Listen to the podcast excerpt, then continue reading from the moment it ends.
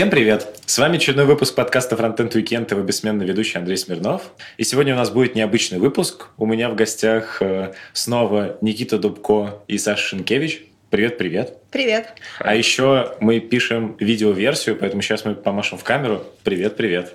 Вот, и больше не будем смотреть камеру, потому что так неудобно. О чем бы хотелось сегодня поговорить? Во-первых, э, те люди, которые вас не знают, а такие наверняка будут, можете ли вы рассказать э, буквально в паре предложений о том, чем вы знамениты и хороши на сегодняшний день? Может, просто посоветовать послушать выпуск с нами?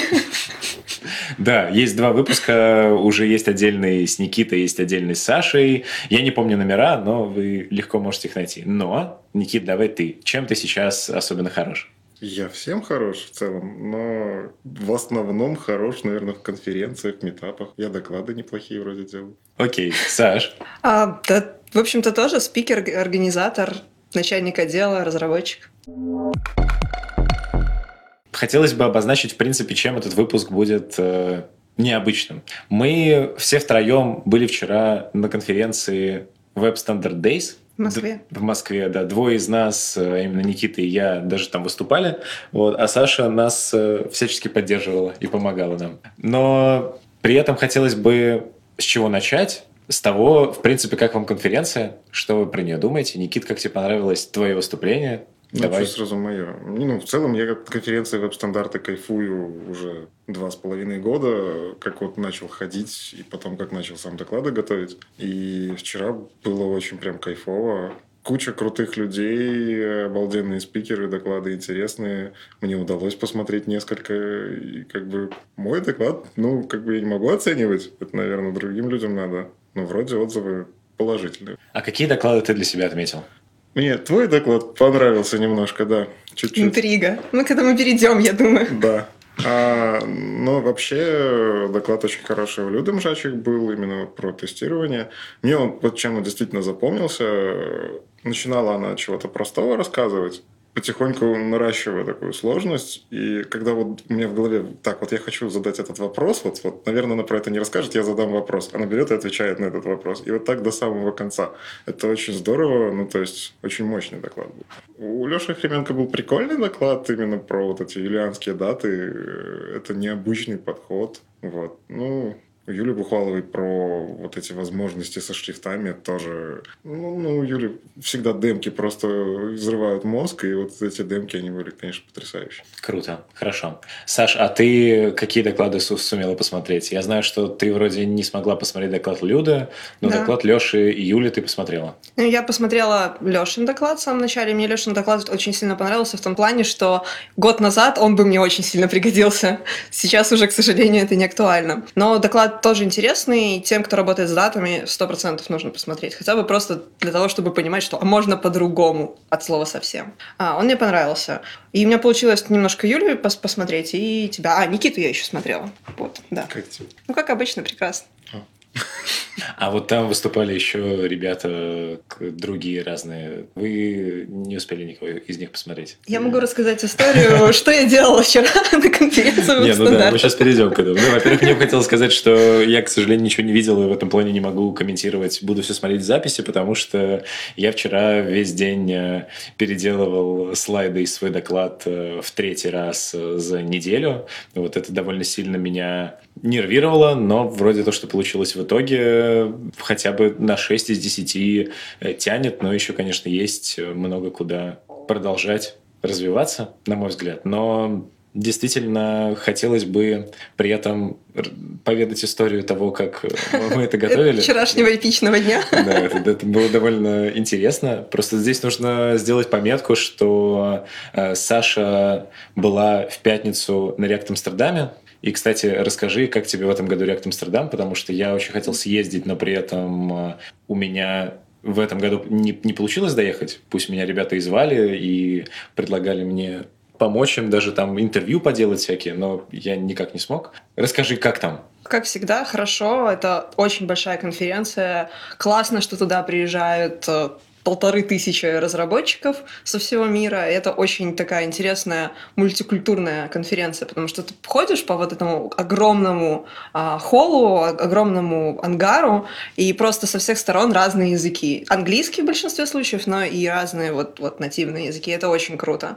А сами доклады тоже на очень большом высоком уровне.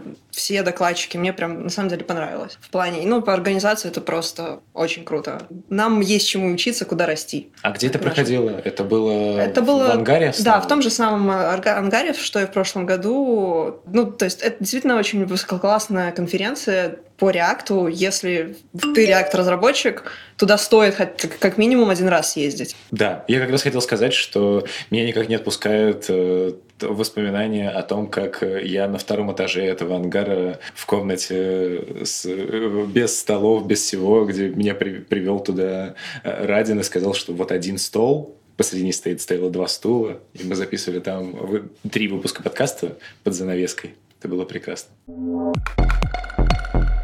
Вот, мы отвлеклись от темы. Соответственно, Саша вчера была там и уже Позавчера. ночью... А, это было... Сегодня воскресенье. Сегодня воскресенье. Все смешалось, да.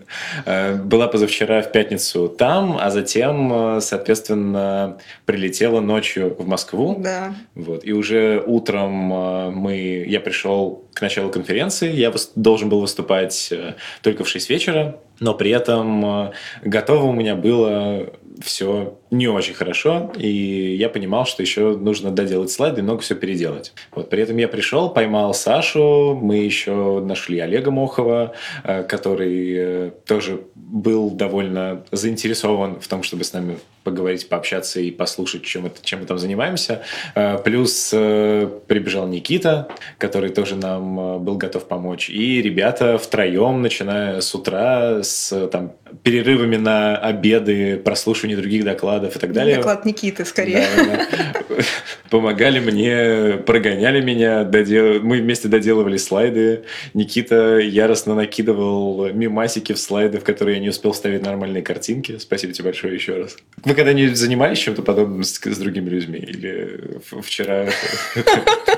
Есть одна история. Как-то ездили с Сашей на Одесса GS. Так. У меня да, прям непосредственно перед конференцией, да и в процессе конференции после очень большая была длительная серия релизов, очень ответственных, с овертаймами вот этим всем. А на конференцию я уже подписалась, доклад как бы хочется сделать, и вот Никита мне тоже делал слайды. У меня была структура, я ее уже сама сделала, что именно, какая последовательность. А вот Никита мне делал прекрасные слайды на тему Бэтмена. Я до сих пор их э, пересматриваю просто потому, что там картинки крутые. Ну, справедливости ради, у Саши просто как бы стоял выбор либо ехать на конференцию просто ехать, да, либо не ехать вообще. А, ну, в общем, ни одному ехать не хотелось, поэтому я сам предложил. А, то есть это был бартер. Ты да. призвал Сашу на конференцию и сделал ей за это да. слайды. Ну, нас позвали на конференцию, мы предварительно сказали да, а потом вот моя ситуация на работе мне не позволяла очень сильно в это погрузиться, и спасибо Никите, который просто сказал, я тебе помогу. Где еще можно ставить Бэтмена, как бы не в свои слайды, но в другие хотя бы можно. Ты мне предлагал Бэтмена ставить. Я везде предлагал Бэтмена ставить. А, Никит, насколько, в принципе, тебе вот э, данный, данный вид помощи, он он э, комфортен. То есть насколько ты, вовлекаясь вот в такую активность, потом э, переживаешь э, за докладчика, который выступает и так далее. В плане переживания прям сильно переживаю. Ну, тут скорее про это мы в ответственности за тех, кого приручили. Тебя тоже приручили. Ты чувствуешь это, да? Ну, да. Скорее история про то, что э, я очень благодарен, например, Вадиму, который меня в свое время пустил на веб-стандарты э, в Минске с первым докладом, на котором люди спали. Поднимите руку, кого пустил Вадим на веб-стандарты в первый раз выступать. Да. Поднимай, вообще, что ты тут. А можно видео.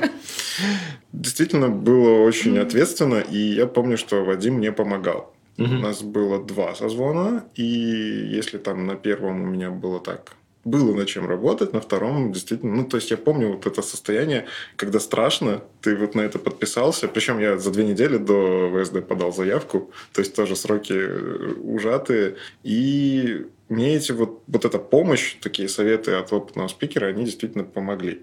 Потом ребята из Минск CSS, когда я еще был не в Минск CSS, э, помогали готовиться тоже с докладами к метапу. Мгм. Про печатные истерии как раз был на метап сначала. Крутой доклад. А потом на ВСД еще попал. В прошлом году в Москве. Да, год назад Мгм. вот как раз. И там тоже как бы вот Аня Селезнева, Саша, Паша Ловцевич подкидывали, Джеймс э, Аквух, вот они подкидывали свои, свое видение, и из этого всего получилось создать ну, достаточно неплохой доклад. Ну, то есть, то, что есть в начале, то, как я это вижу, это одно. Но вот с этими советами оно стало лучше. И, в общем, я помню, эти- помню эти ощущения, и вот буквально пару месяцев назад я для себя решил, что я, наверное, уже дошел до того уровня, когда я могу сам пробовать помогать. Мне очень нравится людей вот в это спикерство загонять.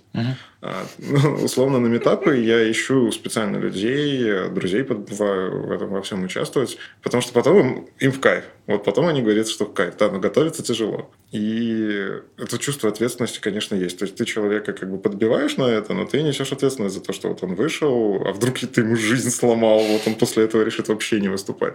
Ну и в плане помощи слайдов, делать слайды это весело, прикольно. Почему бы не помочь? А в плане друзей ты кого имеешь в виду?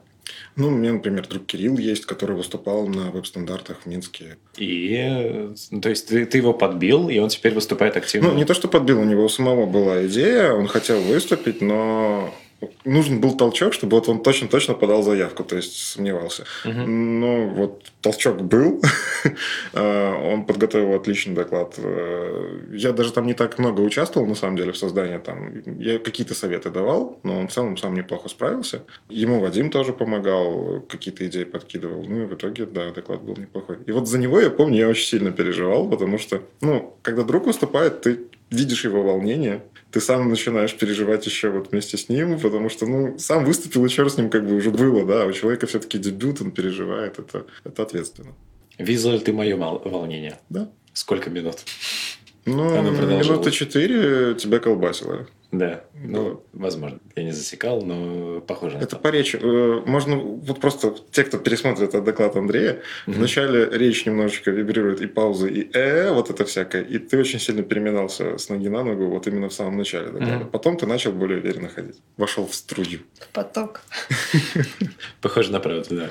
А, Мне ну, кажется, всегда так, особенно с новыми докладами, даже если ты уже опытный спикер, э, первые вот первое выступление с новым материалом, оно всегда поначалу, вообще, мне кажется, больш- большинство начал доклада, ну, вот первая часть, вступительная, о себе рассказ, о чем доклад, вот, вот какое-то такое вступительное слово, чтобы задать тон выступления, оно у многих спикеров не всегда удается. У меня тоже у меня иногда бывает очень скомканное начало, Мгм. там непонятно, какой темп задавать, как аудитория отзывается. Ну, обычно я, например, часто начинаю с каких-то вопросов, э, если это, не знаю, кто, кто работал с тем-то, кто делал Мгм. что-то, кто кем-то там является каким-то уровнем, например, разработчика или типа такого. И это позволяет понять аудиторию, с ней начать взаимодействовать, ее как-то немножко расшевелить первым толчком, и потом войти уже в поток, в состояние, в нормальную речь, которая будет плавно литься. И это, мне кажется, абсолютно нормально. Есть Ну да. лайфхак. Можно начать доклад, когда выходишь на сцену, и Мгм. начать взаимодействовать с ведущими. Пока ведущие вот эти две минуты тебя объявляют, если ты ну, не просто стоишь такой, так, я сейчас выступаю, так, не забыть свои слова изначальные, а стоят ведущие, и ты слушаешь, что они про тебя говорят, и даже пытаешься с ними взаимодействовать, ты уже психологически уже в докладе становишься. Ну, потому что они рассказывают про твой доклад, ты уже и о нем думаешь, и, ну, уже к, к тому моменту, может, когда ты начинаешь, да, может, там секунд 30, с чего начать, с чего начать, но это будет не 5 минут, это будет вот реально очень быстро. Ну, тут еще главное, чтобы ведущие говорили в нужную сторону. Это да. Лучше договориться сразу. Да, Потому что вчера я, насколько помню, когда я вышел, и мне что-то говорили, я просто нервно кивал, и все. И вот мне было не очень комфортно в этот момент, э, пока я не начал сам говорить, потому что я как раз переживал, что ведущие задают вопросы, которые я планировал задать внутри своего доклада. Я их все равно задал, но я там вставил какую-то нелепую шутку, но все же. Мы с Олегом тоже стояли, за себя волновались. Вопрос у меня всплыл. Как вы думаете, сколько, в принципе, раз нормально путешествовать э, и э, гонять один и тот же доклад? Насколько это уместно делать там в рамках одного города, в рамках страны, в рамках, в принципе, мира? Вот как, есть ли у вас какое-то видение этого процесса? У нас, наверное, разные видения. Я не знаю. Но есть такие доклады, которые можно см- смотреть много раз. Мгм. Если Вадим Макишвили внезапно захочет повторить свой доклад 36 и поедет просто по всем городам России, где есть эти компании, я думаю, что его с радостью примут, ну согласись. То есть Мгм. так, такого уровня доклада о, о таком, они всегда будут актуальны, как бы, сколько бы ни было лет индустрии. А есть доклады, которые, ну, не, не могут быть настолько актуальными всегда, то есть это вот там новая технология появления, нового инструмента, еще что-то типа такого. Мгм. Они могут и не быть э, настолько длительными. Плюс э, в защиту о том, что доклады можно и нужно повторять, э, в том, что аудитория разная, разные сообщества. А, мы- очень мало людей смотрят записи кон- э, выступлений, записи конференций, метапов. На самом деле, в сравнении с, с тем, сколько этих событий, а, людей смотрит мало, разработчиков мало смотрят. И приезжая в разный город, э, ну, навряд ли если, например, я выступала в Минске на метапе с одним докладом, приезжаю в Москву или в Питер, с этим же докладом я выступаю, ну, никто практически, ну, я 99% гарантии могу сказать, что его не видели. Ну, Мгм. ну, просто потому что это разные сообщества, есть свои мероприятия, есть свои спикеры, и люди привыкли смотреть, ходить на те мероприятия, которые рядом с ними. И это как бы логично. И поэтому, приезжая в другой город, приезжая на другую аудиторию, на другую площадку, вполне нормально повторить тот же доклад, потому что он будет актуальным, скорее всего. Ну и плюс площадки Да. не, не могут вместить всех желающих точно. посмотреть. Опять же, люди не смотрят запись, поэтому... Да, люди не могут посмотреть запись. У меня, например, была очень э, неловкая ситуация, когда э, я сам не афишировал внутри IPNWeb, что я пойду там выступать с докладом. Я просто нападался. И в итоге я вижу в чатике там фронтендеров э, с ребят, что они закидывают ссылку, вот, и говорят, типа, о, смотрите, это Андрей. Вот. И мне начинают писать в личку ребята, что я не могу зарегистрироваться. Я в 12 в понедельник пытаюсь зарегистрироваться, я обновляю страницу, то еще нет, то уже мест нет. И все. И мне приходилось э, там пару ребят, которые прям очень хотели попасть, прям чтобы они писали Вадиму на почту и говорили, что вот я от Андрея, можете, пожалуйста, я хочу посмотреть э, на то, как он выступает. Но при этом я мне кажется, что вот площадка желающих посмотреть вот те доклады, которые были вчера, их могло бы быть намного больше, была бы более вместительная площадка. Ну, вполне возможно. С утра, мне кажется, было заполнение площадки порядков на, на сидящими местами на где-то 140%. Мгм. То есть очень много людей стояло и не смогло сидеть. Да, сидели на пуфиках. Да, сидели на пуфиках в коридоре у кофе-поинта, но особенно в начале зал был полностью полный, и люди очень много стояли. Уже под конец, конечно, меньше, но просто потому, что люди не всегда до конца задерживаются на конференции. Но все равно даже на, на последнем докладе было не очень мало свободных мест, и люди все равно стояли. Да, меня это приятно удивило. Никита, а у тебя какое мнение? У меня мнение буквально недавно сместилось. Ты А, делаешь три доклада за два месяца новых. Да. а, Ну, то есть, вот условно полгода назад э, у меня в голове было такое, что доклады повторять немножко нечестно по отношению к зрителю, потому что есть же YouTube, на нем можно посмотреть эти же самые видео, и кажется, что ну, если уже есть на YouTube, повторять как-то не очень круто. А, И поэтому я постоянно делаю новые доклады. А, Так. Но я вот просто пообщался с людьми и понял, что люди действительно видеозаписи очень редко смотрят. Они их откладывают посмотреть когда-нибудь потом, они их могут посмотреть, когда живую спикера увидели. Увидели спикера и начинают смотреть доклады с ним. А Поэтому, оказывается, повторять это нормально. И более того, я просто попробовал повторять доклады. Вот мы с Сашей ездили с э, докладом про доклады два раза. Да. Один раз в Петербурге, один раз в Киеве. И до этого мы его обкатывали на Одесса.js Да. на припате. Но он был не в том виде, в котором а, вот именно такой сценический, интерактивный был доклад. При пати, в смысле, вы в ресторане ее выгоняли? Это что? было на, На берегу на моря. берегу моря. О. Ну, в общем, мы слайды делали в самолете, потому что внезапно оказалось, что мы можем сделать слайды. А как вы качали э, картинки из интернета? А у нас было эмоджи. эмодзи. У нас эмодзи. да, у нас были одни эмодзи, и, в принципе, было этого достаточно. То есть можно делать докла- доклады даже без интернета. Вполне. Ну, плюс вот недавно тоже с гастролями поездили по Moscow CSS, Питер CSS. Но Ну, ты выступал с одним Да, докладом меня на двух был- метапах. У меня был один и тот же доклад а, macOS Driven Development, и тут еще как бы, ну, это было понедельник и среда, а в понедельник была трансляция. Ее можно было найти в интернете, но тем не менее люди внимательно слушали в Петербурге, видимо, трансляцию не смотрели. Ну, то есть, и более того, я даже вот несколько человек после веб-стандартов подходили, э, говорили, а будешь ли ты развивать тему, будешь ли ты ее рассказывать дальше. То есть, видимо, 20 минут, которые были на метапе, им хочется еще добавить туда 20 минут, возможно. Ну, у многих остались вопросы, потому что я специально их оставлял, ну, потому что 20 минут всего есть. Мгм. То есть кажется, что даже некоторые люди ездят послушать один и тот же доклад. Иногда бывает и такое. Например, Вадим э, со своим докладом про доступность в прошлом году... Э, семантика для циников это был доклад. Да, семантика для циников. Он ездил вот прям повсюду. И я знаю людей, которые специально ходили на Вадима посмотреть второй и третий раз. Просто потому что, ну вот людям... Он там сайты да. разбирал. Каждый раз был новый сайт на разбор была фишечка. А, ну тогда нормально. Как бы если, мне кажется, если в докладе хоть что-то меняется, то это такое, как, как, как э, вторая серия сериала. Да, вот именно про меняется. Вот Пилот и первый выпуск. Да, да. Это как компромисс, чтобы было честно. Ну, с докладом про Гудини, это был мой первый доклад, который я прочитал на веб-стандартах. Я его до сих пор читаю. Вот буквально в субботу а, полечу в Харьков, на Харьков ССС, э, читать тоже доклад про Гудини. Но сравнить первый доклад, второе его прочтение, третье и вот то, что сейчас будет, это четыре разных доклада. Потому что это Гудини. Потому что Гудини... Ребята собираются в ЭТРЦ групп и что-то там переписывают специально, чтобы я слайды переделал. Такое ощущение. Спецификация меняется, приходится демки чинить, ломать. То есть, получается, выступить... Ну, а если вот прям один доклад, в котором примерно что-то изменилось, но не то чтобы прям много, то выступить с ним э, три раза нормально, там пять раз нормально. Смотри, какой доклад. Да. Саша правильно сказала, что если технология поменялась, угу. зачем говорить про старье? А, ну или, например, доклад Soft Talk, ну, например, у Саши есть классный доклад про... Вот, и вот я верстальщик, что дальше? Угу. А, он, в принципе, ну, достаточно вечный. Ну, то ну, есть, да. там, возможно, поменяются какие-то ЕС 2020, нужно знать, там еще такое. Ну, то есть, это мелочи. Но в целом, там подробно расписано, что нужно делать верстальщику с опытом. Ну, вот оно и через год, и через пять будет вполне себе актуально. Вот. Доклад Вадима Макишвили 36, он будет актуален вообще вечность, мне кажется. Ну, то есть, его можно перечитывать, пересматривать. Это Переслушивать. Нормально. Переслушивать, да. Ну, в общем, это все зависит от доклада. Твой доклад, кстати, mm-hmm. про почему не стоит становиться руководителем, он кажется привязан ко времени, ну, то есть, у тебя есть привязка к тому, что именно сейчас мы тем лидов, и вот это все. Но, мне Но кажется, факту... еще много, ну, года три он будет актуален вполне. И мне очень интересно, когда что произойдет, я не очень понимаю, когда вот мое вот это чувство пика тем лидов, оно пройдет. Потому что... Когда ты уйдешь в разработчики? Да нет.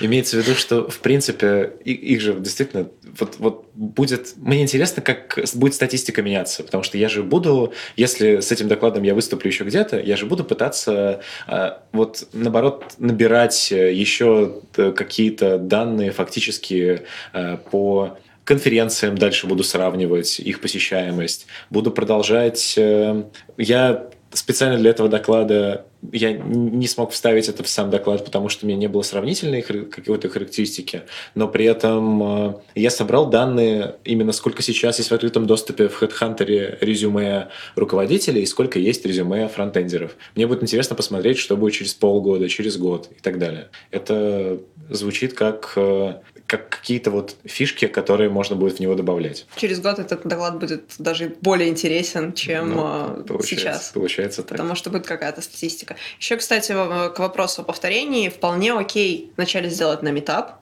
mm-hmm. выступление, потому что на метап это обычно 20 минут. На конференцию это 30-40 в зависимости от тайминга. И как бы 20 минут и 40 минут это ну, два разных доклада. Mm-hmm. Помимо того, что их можно просто на одну тему переделать полностью, их можно расширить. И это будет действительно возможно, даже более полезный на конференции доклад, чем на метапе. Если ты даже видел на метапе, угу. ты все равно что-то новое узнаешь на конференции. Я вот слышал еще такое мнение, не знаю, насколько могу с ним сам согласиться, что если э, видео есть в открытом доступе в интернете, то ты именно вот с так таким же докладом, но просто не имеешь морального права подаваться на конференции, за которые будут просить деньги. Это, это зависит от программного комитета. Загоны программного комитета. Да. Я не поддерживаю это мнение. Почему? Да. Потому что люди приходят на конференции не только просмотреть на кого-то и узнать угу. знания вот в плане как как уз... не, не на докладчика, а вот именно знания академические какие-то практические. Они приходят посмотреть на человека в том числе. Для кого-то доступ э, к телу спикера, то есть ну вот реально к нему подойти к человеку и пообщаться, задать какой-то, может быть, очень специфический вопрос где-то в кулуарах, это может стоить денег. Mm-hmm. Ну, то есть люди некоторые приезжают на конференции для того, чтобы пообщаться с определенными спикерами. А, немногие, точнее, наоборот, очень немногие так делают, но это это одна из возможностей. А, потому что, ну, конечно, можно там написать э, в интернете, в соцсетях, в Твиттере, через другие каналы, но пообщаться вживую это совершенно другое. Ну да. И это тоже к тому, что даже если у спикера один и тот же доклад, а, если он выступает, в принципе, на несколько тем, не обязательно же задавать вопросы по докладу. Если это просто эксперт в области, ты можешь к нему подойти, с ним пообщаться, познакомиться, возможно, не знаю, на работу попроситься, еще что-то. Это еще интересный момент. Э, если доклад уже спикер читал, значит, в следующий раз он прочитает его еще лучше. Да, это, кстати, тоже. И ну, особенно платные конференции, вот мы тоже делаем CSS Minsk.js, а если хочешь сделать хорошую конференцию, нужно все-таки смотреть в сторону шоу. Что бы там ни говорили про знания, что люди ходят за знаниями, ничего подобного. Самая лучшая конференция, ну, тот же самый React Amsterdam, это шоу по сути, много разных шоу в разных местах, все это скомбинировано, и то я там не был, и то про это знаю, да? А на React Amsterdam есть все еще есть afterparty в виде какой-то дискотеки? Да, в прошлом году, было. да? Там, по-моему, был live, live coding, мне пришлось убежать с afterparty, ага. большей его части, потому что самолет был прям ночью-ночью. А, но да, там live coding, там перформанс был, как в прошлом году. Ну, было интересно, правда. Я просто к слову прошел, мне как раз вот очень сильно запомнилось afterparty React Amsterdam а.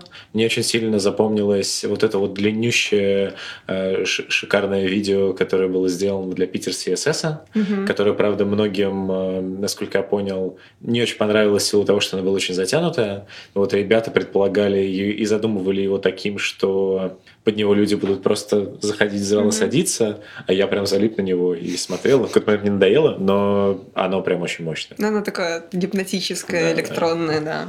И вот отрепетированность докладов – это часть шоу. Если спикер уже прочитал этот доклад, и он, он знает, что заходит в этом докладе, что не заходит, он этот доклад преподнесет лучше. Какие-то шутки отрепетированные уже, пускай там в пятый раз, угу. они все равно зайдут. Да, есть доклады, которые уже вот, вот здесь, да, но опять-таки мы стараемся привозить э, спикеров из-за рубежа, и ну, наши э, ребята, наши участники, они, как правило, не смотрят зарубежные, угу. так как наши русскоязычные конференции. То есть, ну, можно, я думаю, такие доклады. Ну, у нас на самом деле не так много премьер было, и тем не менее хорошие отзывы. А вы, кстати, поменяли политику или нет? Вы все еще тех ребят, которые выступали с каким-то докладом на русском, все еще заставляете его проговаривать на английском этот доклад? Или у вас уже можно на русском выступать? Нет, у нас... англоязычный. Нет, ну неважно. Я имею в виду, как бы англоязычная конференция, может быть, э, где вы насильно заставляете условного Лешу Хременко его доклад прочитать, э, тот, который читается на русском, прочитать его на английском. Мы никого насильно не заставляем. Да. Мы предлагаем возможность прочитать ага. доклад, мы даже, в принципе, ну, мы можем предложить тему, но если у спикера там есть несколько вариантов, э, все это рассматривается. Нет, опции на русском прочитать нет. нет. Правильно доклад нет. Ага. И репетировать тоже, если репетировать, то сразу на английском. Просто грубо... Это может быть да. доклад, который раньше угу. был на русском, и его перевели на английский. Угу. То есть этот, этот же докладчик просто с ним на английском выступает. Ну, ну все равно нужно страшного. слегка доделывать, потому что английский немножко Ну, это да. Те же самые шутки уже не зайдут. Вот Holy.js они придерживаются некого правила, что у них есть англоязычные докладчики, которых они привозят, они читают доклады на своем языке. При этом есть докладчики русские, которые читают на русском. То есть такая мультиязычная конференция. Мы, например, сейчас во фронтенд, э, в программном комитете фронтенд конфа, мы, мы попытались даже тех э, спикеров зарубежных, которых мы привезли, мы привезли тех, которые прочитают доклады на русском, потому что мы хотим, чтобы, наоборот, э, э есть мнение, что человек русский, который придет на эту конференцию, он поймет э, хорошо, лучше доклад на русском, чем доклад, который переведен был на английский. Тут все зависит от цели мероприятия. Угу. Ну, а вот ребята из СПБ фронтенда как раз делают сейчас тоже похожую вещь. А Маша Просвернина прям за Не это похоже, горит. в смысле на английском метап. Ну, в смысле цель, я имею в виду похожую Как у нас. А что они как делают? у нас CSS Minsk.js конференция. Да, CSS Minsk.js э, не просто так на английском языке. Угу. Мы работаем в сфере IT, где основной рабочий язык английский. И проблема в том, что вот если мы сидим, работаем на русском, общаемся, на русском комментарии в коде пишем. Не, ну это вообще жесть. Это, да. Э, Но людям нужно развиваться. А как развиваться, если вокруг тебя русскоязычные? Э, если все мероприятия русскоязычные. И вот то, что делают э, СПБ фронтенд, мне вообще очень нравится в плане проводить метапы, где ты очень, может, плохо знаешь английский, но ты вот собрался, подготовил 20-минутный а, доклад, попробовал себя, сделал его на английском. Это очень круто. Может, это будет звучать коряво, может, это будет звучать шикарно, все зависит от человека, но ты вышел, ты попробовал, и это ну, это классно. Ты уже учишься разговаривать на английском, учишься, ну, это в коммуникации, на работе поможет. С конференцией у нас та же самая история. У нас англоязычные спикеры.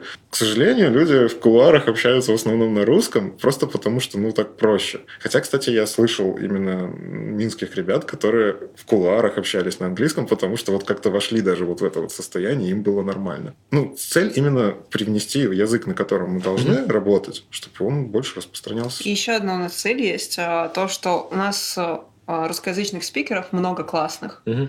И эти знания никак не могут попасть э, вот во внешний мир э, в англоязычное пространство просто потому, что есть языковой барьер. Потому что люди даже видят эти видео да. на Ютубе, но не но они не понять, понимают, да. да если мы как бы не то что заставляем, но мы выбираем тех спикеров, которые могут говорить на английском, это их для таких спикеров возможность э, выступить на английском, а потом показывать видео и apply иться уже на европейские конференции. И это очень большой boost для таких спикеров, те, кто говорят хорошо mm-hmm. на английском, и просто, ну, у них нету видео, в котором они говорят на английском, нету выступлений. И это действительно классная возможность потом показать то, что ты можешь это сделать и двигаться в том числе дальше. Круто. А у вас нет, кстати, идеи, или, может, Маша так делает со своим э, новым метапом, что именно вешать какие-то таблички, что English speaking only на площадке? Мы ну, не очень жестокие. Не, просто, ну, это было бы забавно. Такой э, мини-английский кружок для программистов. Кто захочет, и так будут разговаривать. У нас в чатике в Телеграме есть правило, что мы на английском,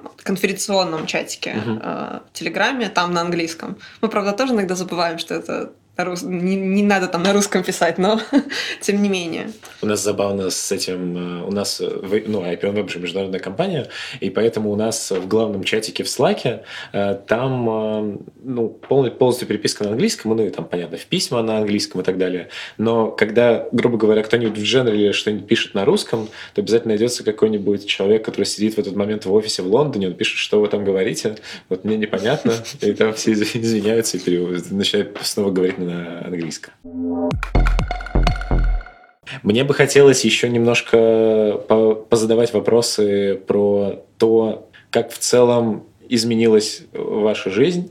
Во-первых, хотелось бы спросить Никиту, как тебе в целом, расскажи в нескольких предложениях, как тебе в Яндексе, что-то изменилось в твоей жизни, как ты двигаешься по жизни? Ну, изменилось очень много. Место работы клевое. Ну, мне здесь нравится, я кайфую пока что.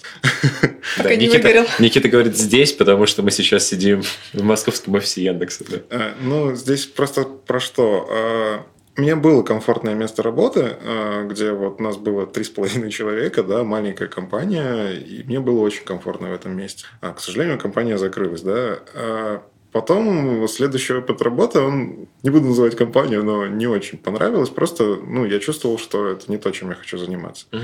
Здесь э, ни, никакой рекламы, чисто мое ощущение. Здесь офигенно. Вот именно для меня, по моим ощущениям, здесь даже было непривычно дружелюбно, То есть как-то приходишь из аутсорса, где все немножко такой вот э, бизнес, э, каждый там что-то пытается за деньги бороться и все вот это.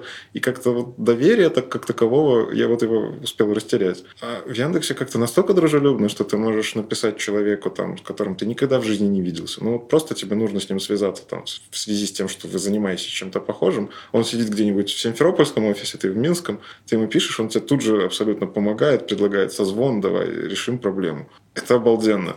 При этом э, очень круто осознавать, что я делаю что-то, ну, действительно, чем люди пользуются. Ну, то есть, э, не просто как бы 2-3 человека в день, а ну, как бы несколько сотен миллионов. И это, ну, даже подвинул там на один пиксель иконку, но ты понимаешь, что все заметят же, что ты подвинул на этот пиксель иконку.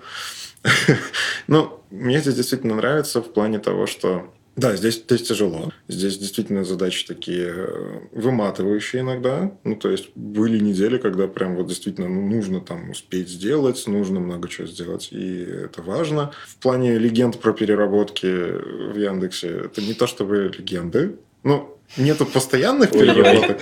Нет, э, да, господи, Вегет тоже в интервью это говорил. Переработок как таковых постоянных особо нету. Угу. Просто есть э, периоды, когда люди сами спокойно остаются в офисе. Я даже за собой такое наблюдал. Мне было интересно остаться в офисе, доделать задачу, потому что я уже горю, чтобы ее доделать. А, и бывают недели, когда абсолютно спокойно, и никто тебе особо не скажет, если ты выполнил все задачи и, в принципе, занимаешься там чем-то своим. Доклад, конференцию готовишь. Ну, то есть, достаточно свободное вот такое отношение, но да, работать нужно. Как бы. Не, ну тебе грех жаловаться. Ты как бы, насколько я понимаю, э, тебе очень удобно быть в Яндексе, потому что ты можешь спокойно ездить э, по СНГ на конференциях, и при этом в, в большинстве городов, в которые ты приезжаешь, есть офис Яндекса, и ты можешь, по сути, просто удаленно работать в разных уголках. Это и тебе вообще ничего не мешает. Плюс. Я вот тоже, да, э, буквально недавно в Санкт-Петербург решил выбраться на неделю. Саша на это тоже подбил. Потом он страдал от того, что, что он меня взял с собой. Не, ну не так уж страдал. Ты мне сам жаловался в четверг.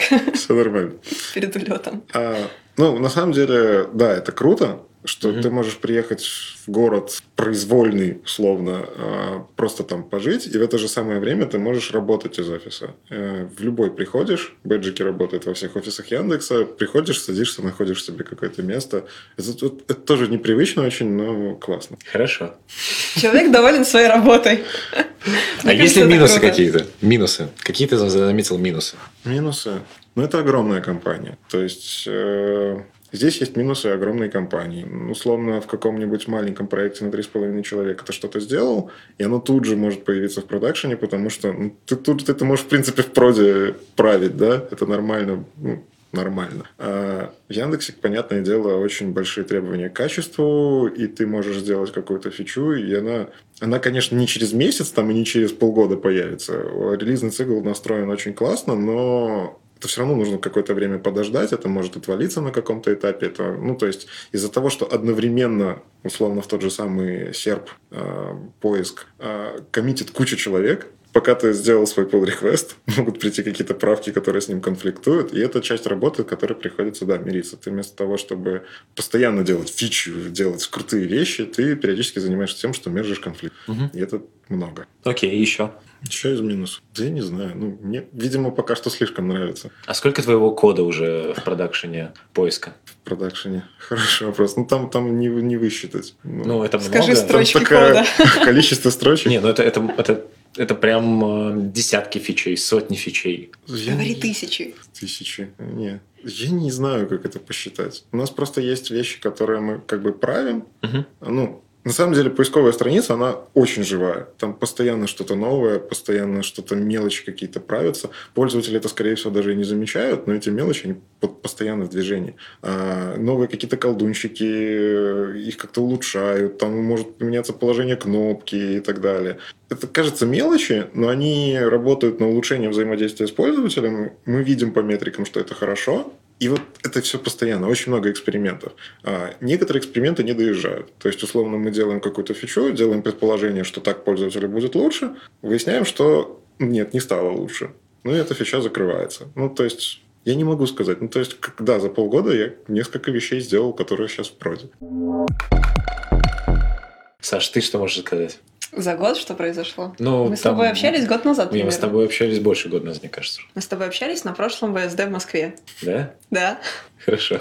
Где я была ведущей. Не, ну еще раз, э, эта Это тема... во время моего доклада. Это тема отдельного, отдельного выпуска, вот, но здесь бы, наверное, просто хотелось вкратце понять, э, как у тебя, в принципе, идет э, жизнь. Да. Добро пожаловать. Я, я выгоревший разработчик.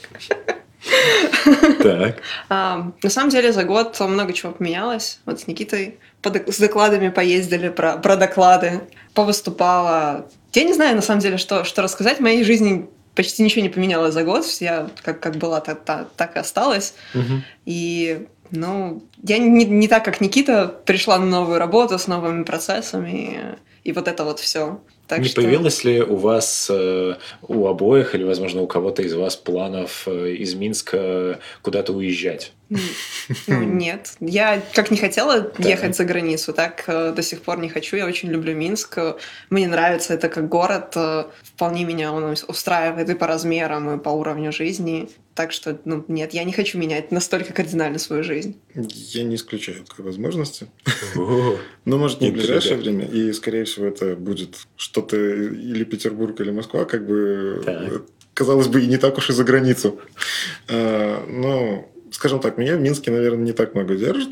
Да, есть сообщество Минск CSS, Минск JS, но, как выяснилось, вполне себе можно удаленно все это делать. Ну, то, мои основ... Ну, как же квиз? Мои основные обязанности, как бы, это все-таки социальные сети, анонсы, работа со спикерами удаленная. Ну, то есть, это можно делать удаленно. А можно же приезжать в командировки в Минск э, во время метапов. Э, но сейчас я вот конкретно не планирую никуда.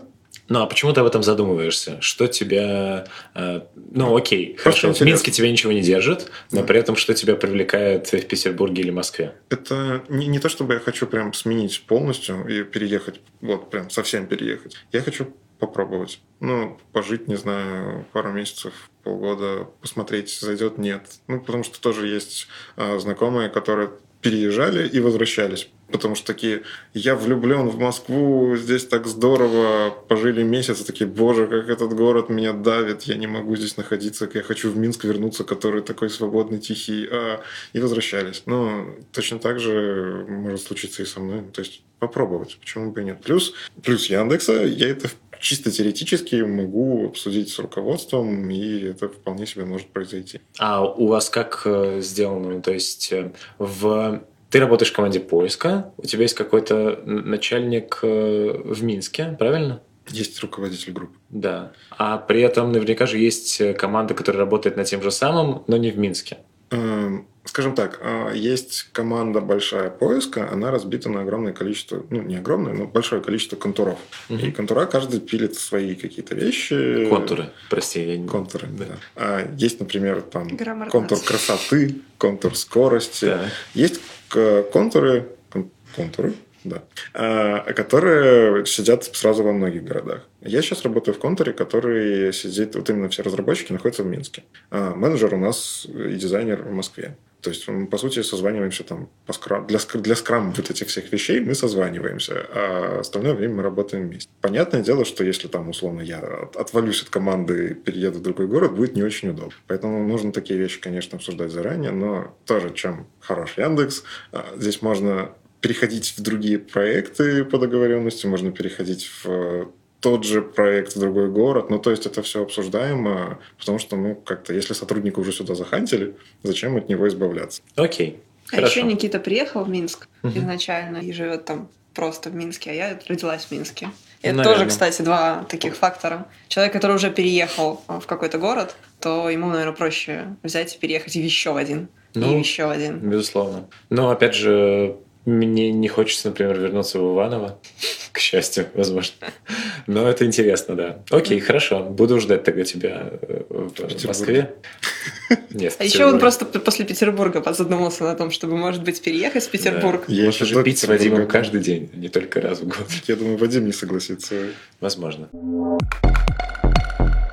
Хотелось бы напоследок э, еще... Э, вот я вчера выступил э, с докладом. Это был для меня... Пусть некоторые считают это там моим первым опытом, и это... Это не первый опыт, это хватит не считается. нам брать. Да, вот. Ну, как бы у меня был опыт, но при этом хотелось бы от вас, как от людей, которые мне очень сильно помогли этот доклад сделать, вот хотелось бы с вами обсудить, чем он был плох и что в нем можно было бы сделать лучше. Причем без каких-то сильных спойлеров.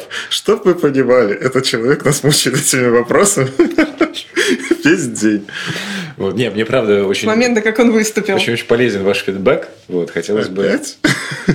Хотел... Нет, ну, хотелось бы просто обсудить его скорее. Ну, то есть, э, да, там э, ты уже что-то... Написал что 10 или 12 на... пунктов. Написал, да, но хотелось За бы и против. как-то проговорить это.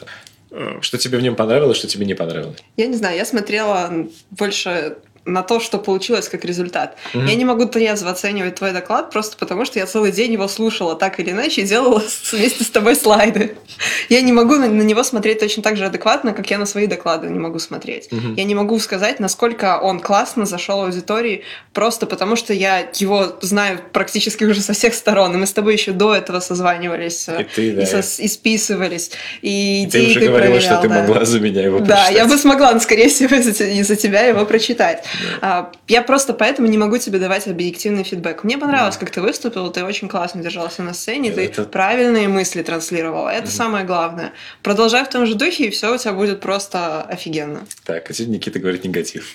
А, плохой и хороший полицейский. Да.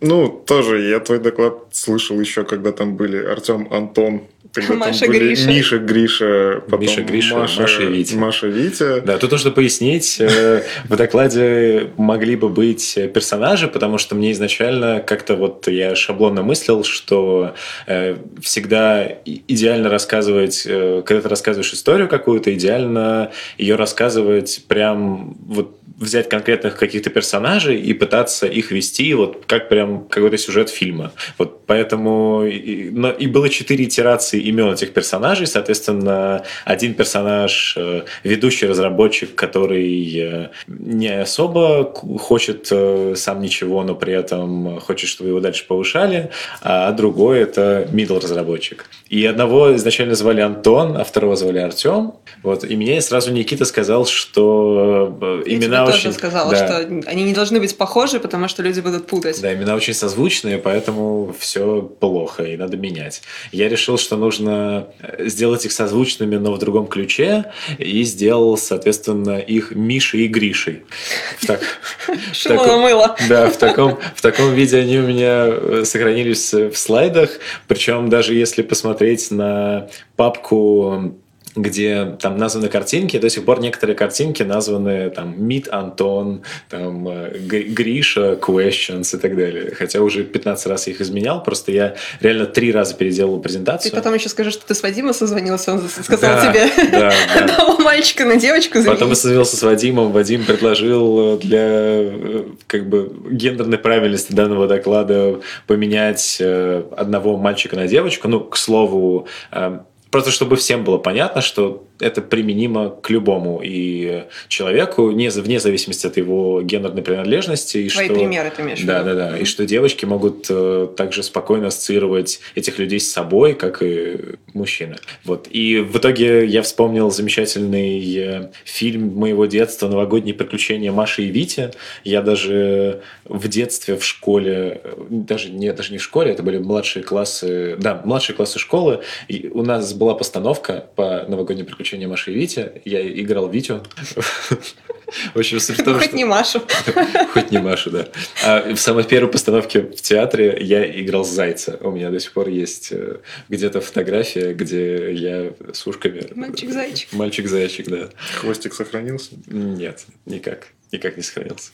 Так вот, и в итоге даже после Маши и Вити эти ребята преобразовались э, в последний момент за 4, за 4 часа до, до, до, выступления. до выступления. Мы решили, что, кажется, Маша и Витя не, не особо и нужны. Мы убрали все слайды с шутками про их имена и оставили просто каких-то абстрактных персонажей, ну, кажется, абстрактных, абстрактную толпу разработчиков. Да, да. Кажется, зашло нормально. То есть это было воспринято вроде довольно неплохо. Ну, в целом, да. Э, тут, наверное, помогло твое умение работать с аудиторией, как ты сам говоришь, театральное прошлое, ты был mm-hmm. зайчиком, все-таки умел заводить толпу. А, ну, ты грамотно взаимодействовал с взаимодействовал с аудиторией, и это действительно слышалось через пять минут после начала доклада, да, когда вот раскочегарился. Плюс э, все-таки слайды, сделанные целой толпой людей. Э, да, еще Олег Мохов с его комментариями ехидными. Да, да. кое-где были, возможно, неуместны, потому что не успели синхронизировать мемы со спикером.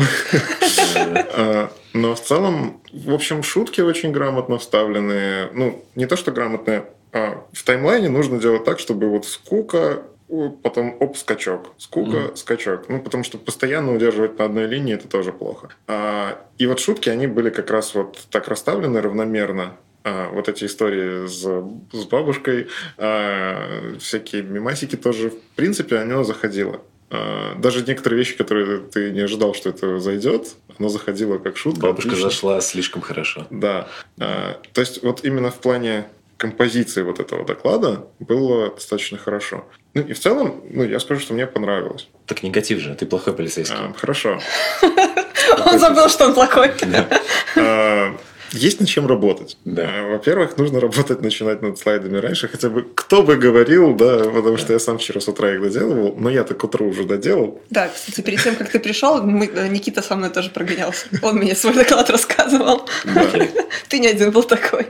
Но- Но это нормально, на самом деле, прогонять доклад с утра перед выступлением. Это... Если у тебя к утру готовы все слайды, и ты Мне уже- было немножко легче. У меня весь сценарий был готов еще месяц назад. Он немножко адаптировался после того, как мы с Вадимом синхронизировались. Вот он четверг был в Минске, дал хороший фидбэк. Я там шутки какие-то благодаря ему хорошие вставил. А, Какие-то вещи поменяли местами. Ну, то есть фидбэк всегда нужен. У тебя было слишком мало времени на фидбэк. Вот основная проблема. Если бы у тебя, условно, месяц назад был готовый прям сценарий и какие-то наброски слайдов, не обязательно полностью слайды, именно Мгм. наброски, а и ты бы уже месяц назад начал получать фидбэк, ты бы мог его начать анализировать, что-то менять, двигать. Когда на это есть день, это не очень Когда на хорошо. это 4 часа есть, это еще хуже. Но начали переделывать еще в среду, как бы.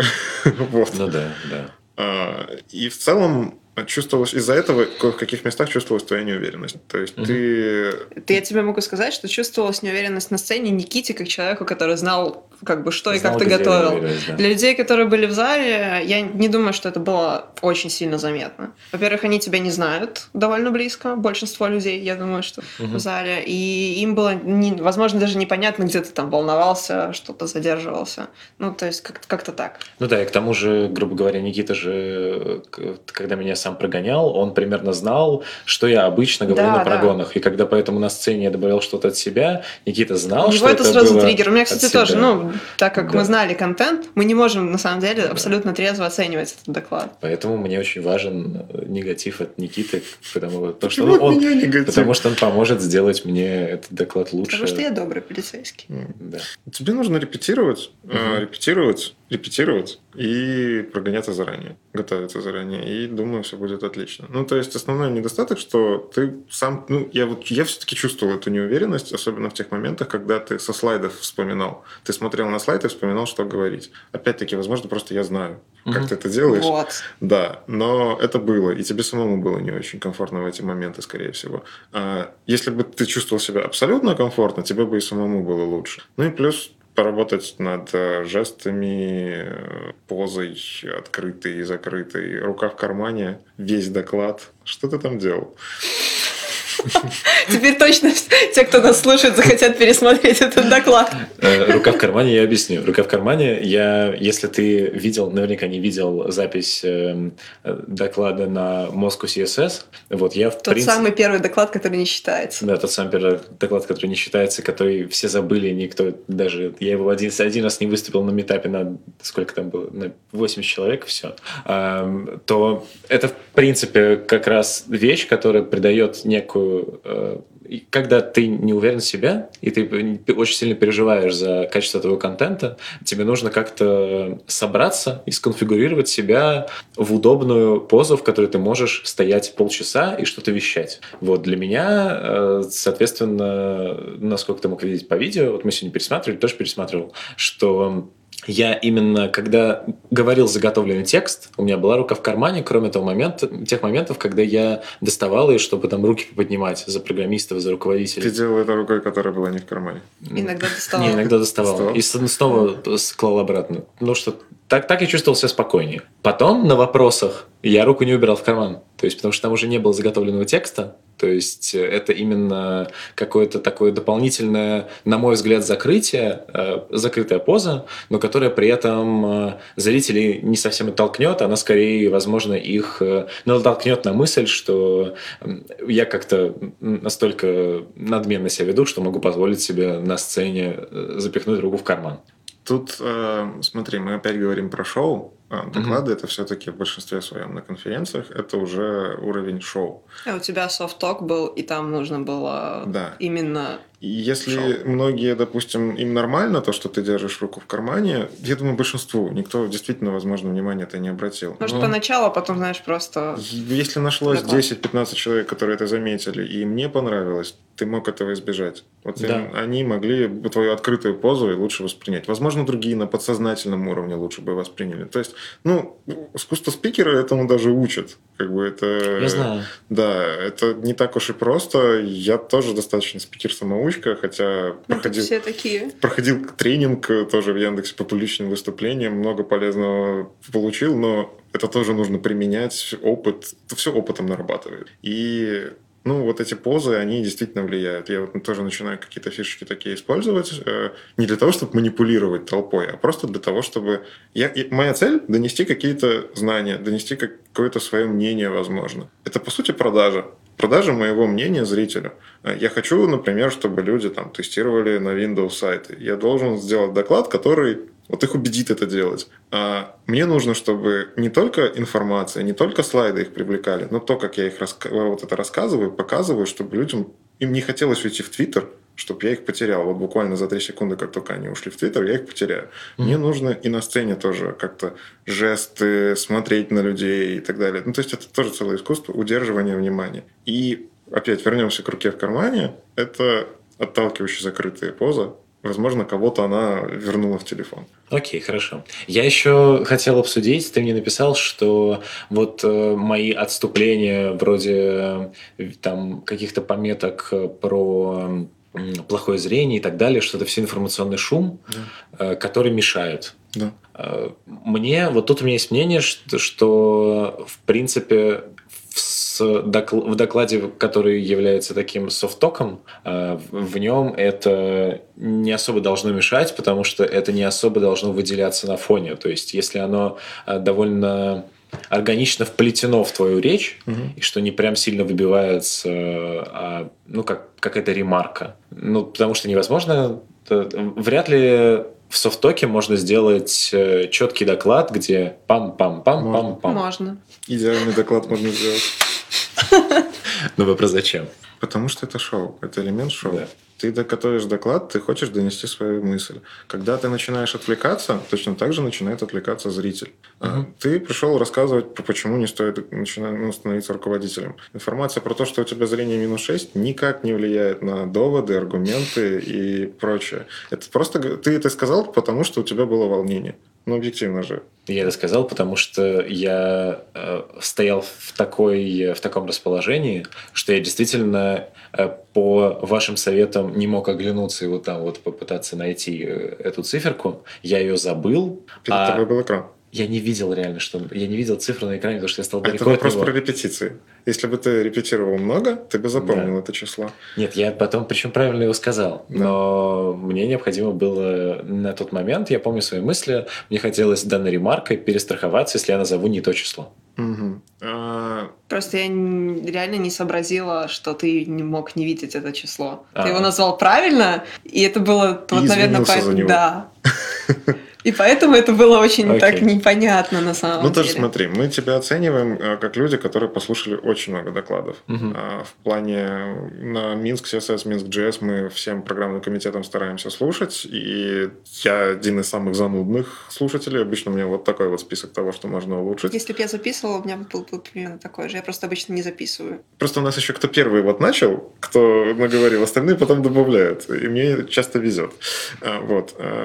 Ну и на самом деле это не значит, что доклад плохой. А, Просто есть моменты, мелочи, которыми можно сделать лучше. Это как в разработке. Можно сделать просто сайт, а можно маленькую мелочь какую-то, скролл сделать кастомный, как на CSS Tricks. Мелочь же, ну блин, это же офигенно. А, точно так же с докладом. Ты по мелочам составляешь как-то взаимодействие с аудиторией, и тебе эффективнее получается донести свою мысль за счет вот этих мелочей. А, Поэтому все вот эти моменты, лишняя информация, это все фильтруется. Ну, то есть это как раз к тому, почему доклады я передумал по поводу того, что их все-таки можно читать несколько раз. Доклад, прочитанный в пятый раз, скорее всего, уже будет предыдущими четырьмя разами отрепетирован как надо. Ты будешь шу- шутки, вот шутки, они должны быть отрепетированы. Самая Мгм. лучшая шутка, которая звучит как импровизация, но отрепетирована вот несколько раз до этого. А взаимодействие с аудиторией, скорее всего, тоже нужно всегда иметь там, вот если Несколько сценариев взаимодействия. Если ты просишь поднять руки и ожидаешь там 20%, у тебя всегда должно быть готово, если никто не поднимет. Если поднимет 100%, ты должен уметь варьировать вот это Да, все. да, вот это круто. Э. И Но это на самом деле не это сложно. опыт, это просто Мгм. опыт. Тут даже не столько опыт, тут нужно просто эту фишку знать. Даже когда репетируешь, ты можешь в один раз сказать, что подняла 20%, в другой раз сказала, что никто не поднял, а в третий Мгм. сказал, что подавляющее большинство подняли. И ты из-за этого можешь делать разную реакцию. Просто тебе нужно знать об этой фишке. Когда ты задаешь вопрос, ты должен задавать его ради какой-то цели. Ты должен получить фидбэк. И на самом деле еще хороший момент сказать, сколько человек подняло Мгм. руки. Потому что на камере, э, как в записи, если она есть, обычно не показывают в этот момент аудиторию. То есть те, кто будут потом смотреть, они, ну, первые ряды, например, увидят. Или вообще никого не увидят, потому что картинка будет слайды, и ты вот прям вот, вот это вот Ну, Я часть. понял, то есть я транслирую то, Да, что они ты должен голосом сказать. Люди сидят на первых рядах, они не будут оборачиваться, сколько людей подняло руки. Мгм. Если ты делаешь интерактив, ты должен этот интерактив в любом случае вплести в свой рассказ. И обыгрывать. Да, и обыгрывать, что, о, смотрите, 30% подняла, это классно. Или наоборот, этого недостаточно, как мне кажется. Мгм. Вот, вот такие вот моменты. Тогда это имеет смысл, и это при этом тормошит толпу, это интерактив, это может быть полезно, даже просто для статистики. Я думаю, на самом деле можно подходить к концу, э, поэтому хотелось бы, чтобы мы как-нибудь это закольцевали э, тем, чтобы вы, как мы делаем в классическом Frontend Weekend е, напоследок... э, Авокадо или огурец. Да, нет, Локальная шутка. Автопати ВСД. да, дали советы моей аудитории, чтобы ей можно было там поделать что-то более абстрактное или более техническое. Э, Можете прям по очереди посоветовать что-нибудь разное. Давай. Не, да? Мне за полгода ничего не поменялось, я все еще советую быть смелее. А, возможно, завести менеджера по отказам. А, да, есть, есть проблема, когда слишком смелые люди слишком много всего предлагают, можно выгореть. Это, да, думать о том, что можно выгореть, но все равно быть смелее, это дает классное ощущение в жизни, это дает, как выяснилось, это может повлиять на карьеру, это может э, финансово помочь, и в целом по жизни становится легче, когда, ну, есть идея что-то сделать, сидишь такой, а, нет, как-нибудь. А вот если просто возьмешь, а, все-таки возьму и сделаю. Да, возможно, потом будут сожаления, но хотя бы попробовал и сделал. Окей, хорошо. Саш? Ну, я, наверное, тогда адвокатом дьявола побуду. Меньше работайте, больше отдыхайте, занимайтесь делами, которые хочется заниматься вне работы. Конечно, если это код, ну ладно, так уж и быть, пишите код, но кроме кода долж- должно быть что-то, чем вы можете заниматься. И это тогда в какой-то мере убережет вас от того выгорания, которое часто случается с теми, кто много любит работать, даже если они занимаются прекрасным делом. Клево. Спасибо большое. Посоветуй ты что-нибудь. Да. Раз уж у нас такая неформальная беседа. Посмотрите, э, пожалуйста, если вы слушаете это и еще не посмотрели запись э, Всего ВСД. всего ВСД, посмотрите запись всего. Мы тут э, обсудили довольно много интересного, и вам особенно будет интересно подумать о том, что мы тут обсудили, если у вас уже будет э, бэкграунд того, с чем выступал я, с чем выступали ребята, как выступал Никита и так далее. Поэтому обязательно посмотрите запись, э, очень много всего интересного. А, Окей, на этом э, тогда все. От себя нужно стандартно добавить, чтобы все люди, которые это послушают, не забыли э, подписаться на SoundCloud, iTunes, YouTube, э, все наши социальные сети и телеграм-чатики. Спасибо большое, что продолжаете слушать э, данный подкаст, несмотря на его нерегулярность. Вот, спасибо большое вам, ребят, что пришли. За Вот. то, что заставили тебя записать этот выпуск. Да. А, а так, э, как обычно, мы показываем человеческую сторону фронтенда и не только. Услышимся когда-нибудь. Помашем в камеру. Помашем в камеру. Пока-пока. Пока. Пока.